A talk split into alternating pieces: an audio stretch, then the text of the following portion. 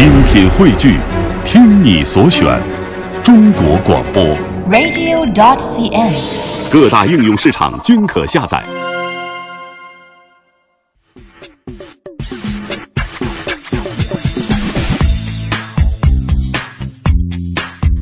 好了，来到今天的行脚台湾、啊，我们要继续跟随的是亚平对于台湾自行车节的一个采访，感受的是台湾便捷的一个骑乘环境哈。对。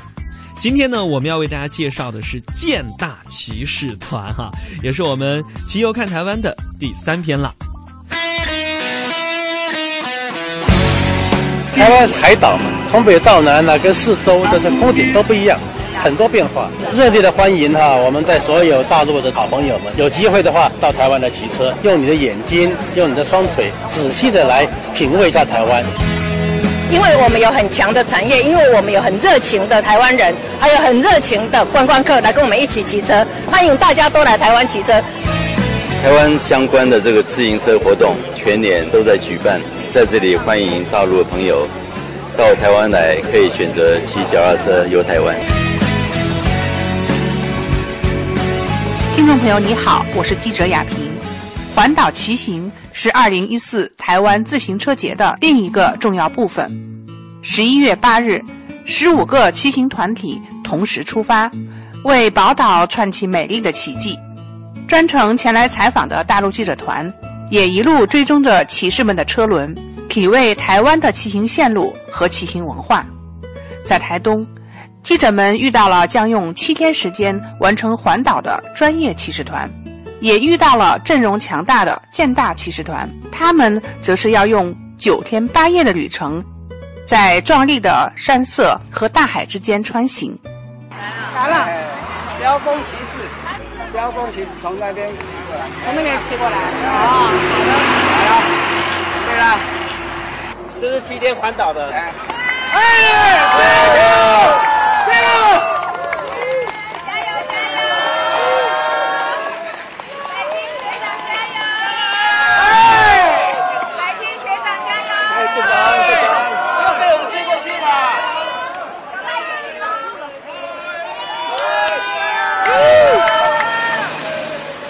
哇！七天的勇士啊，店老板啊，都是店老板。店老板最快速度那个标一个河北尔车子。哎，你们是从哪里出发的？园林，园林哈。哎，建大团。六十八岁啊，这是第几次参加环岛？第一次，第一次，第一次。哎，呃，目前骑了多久？今天是第五天嘛，刚好还有四天，所以中间今天要中间这一天。这一路上的感受怎么样？还是相当累了，哎，以前没有骑过这么远的路程啊，略有挑战。我就从大陆来的，我就是做脚踏车行业的，然后就我从天津来的，呃，沙波，天津润茂的，呃，沙滩的沙，波浪的波，这是建大团，我就是建大的代理商，在大陆的代理商，我们做了二十年。你们又一起有几个？基本全台湾人，全台湾人我们跟不上他们。然后这个是我我们今天已经骑了四百三十公里了吧？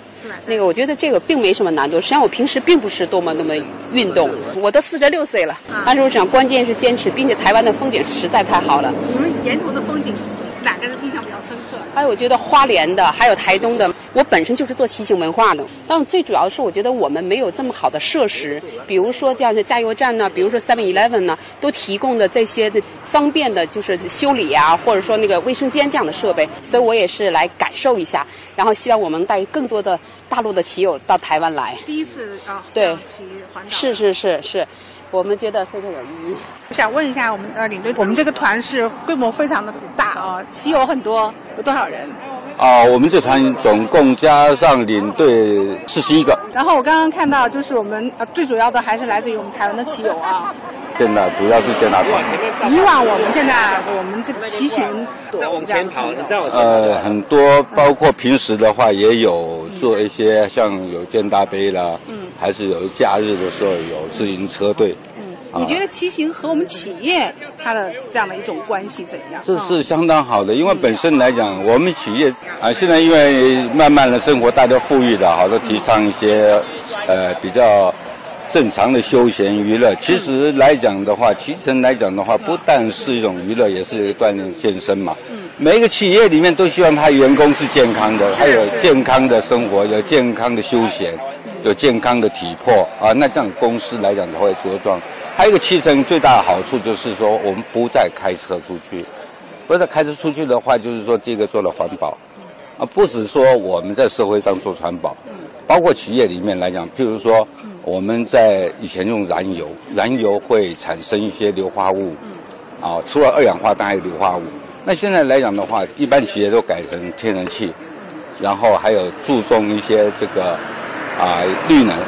所谓绿能就是是发电，还有一种自然的绿能，就是说我怎么样的提升我的，就是公司的来讲节电，节电来讲包括我的，像我们现在很多企业盖的像巴黎的机场一样，根本白天不用开灯。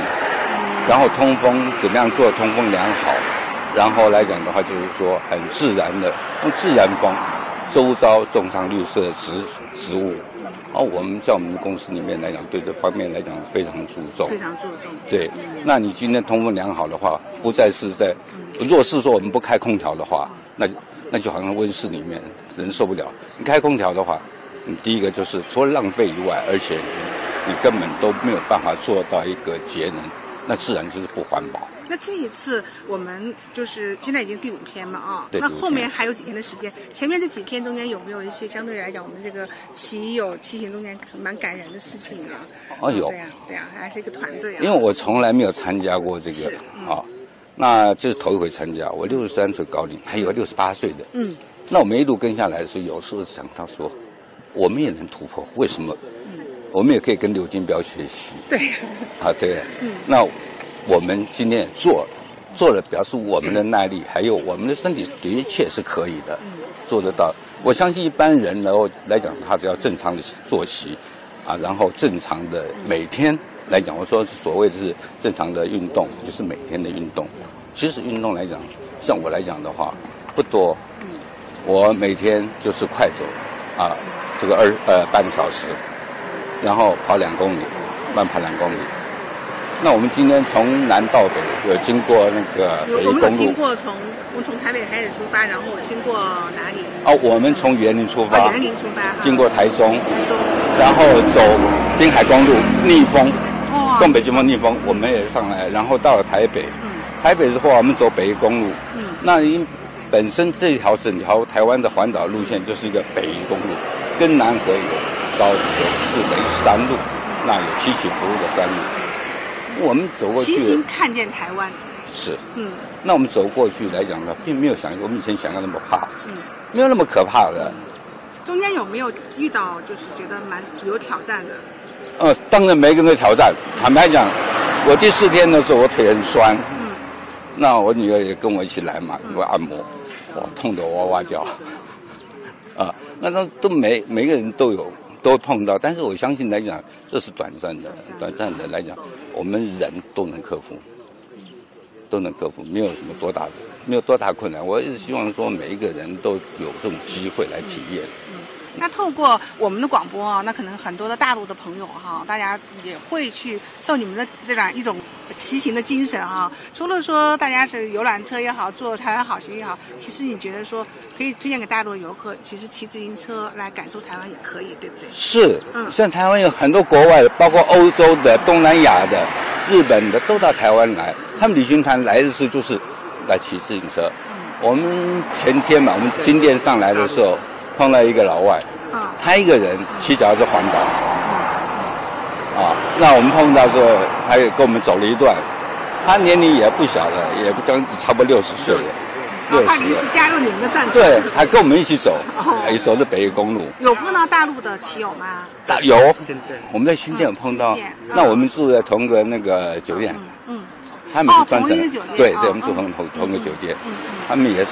还有我们在新竹南的时候，苗栗竹南也碰到大陆企有有的。那台湾现在来讲的话，就是说蛮提倡这种啊健康的休闲娱乐，嗯，呃，同时也环保。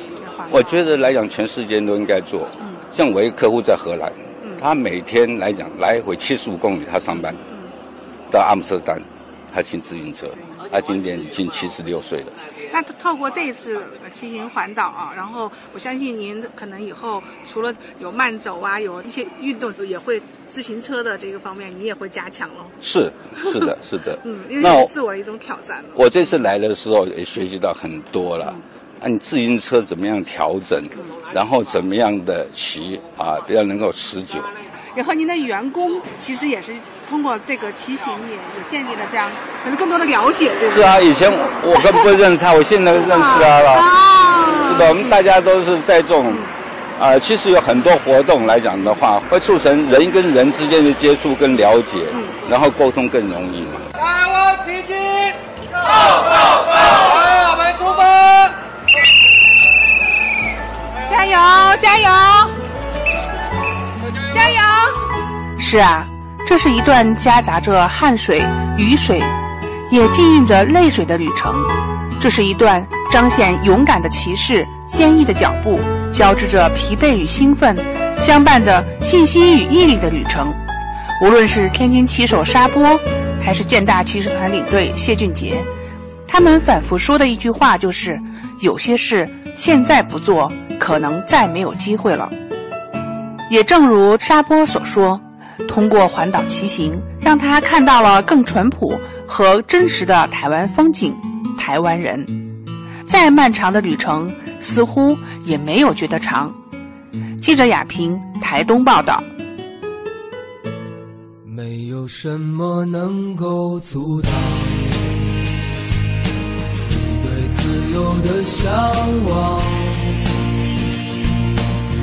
天马行空的生涯，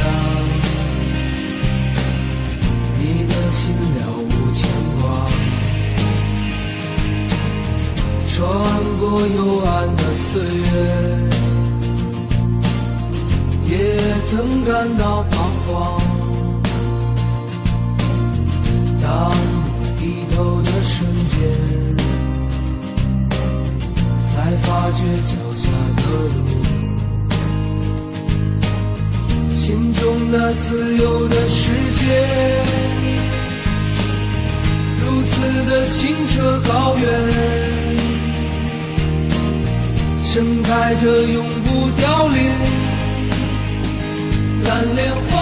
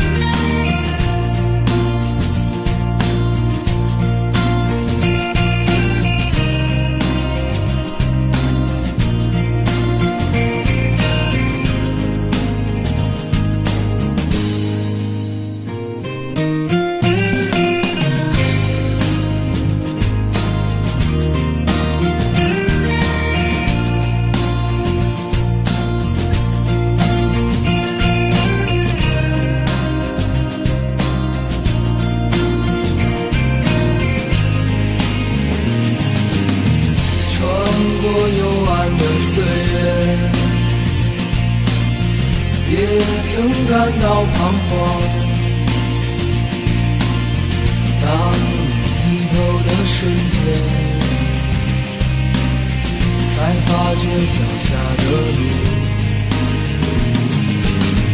穿过幽暗的岁月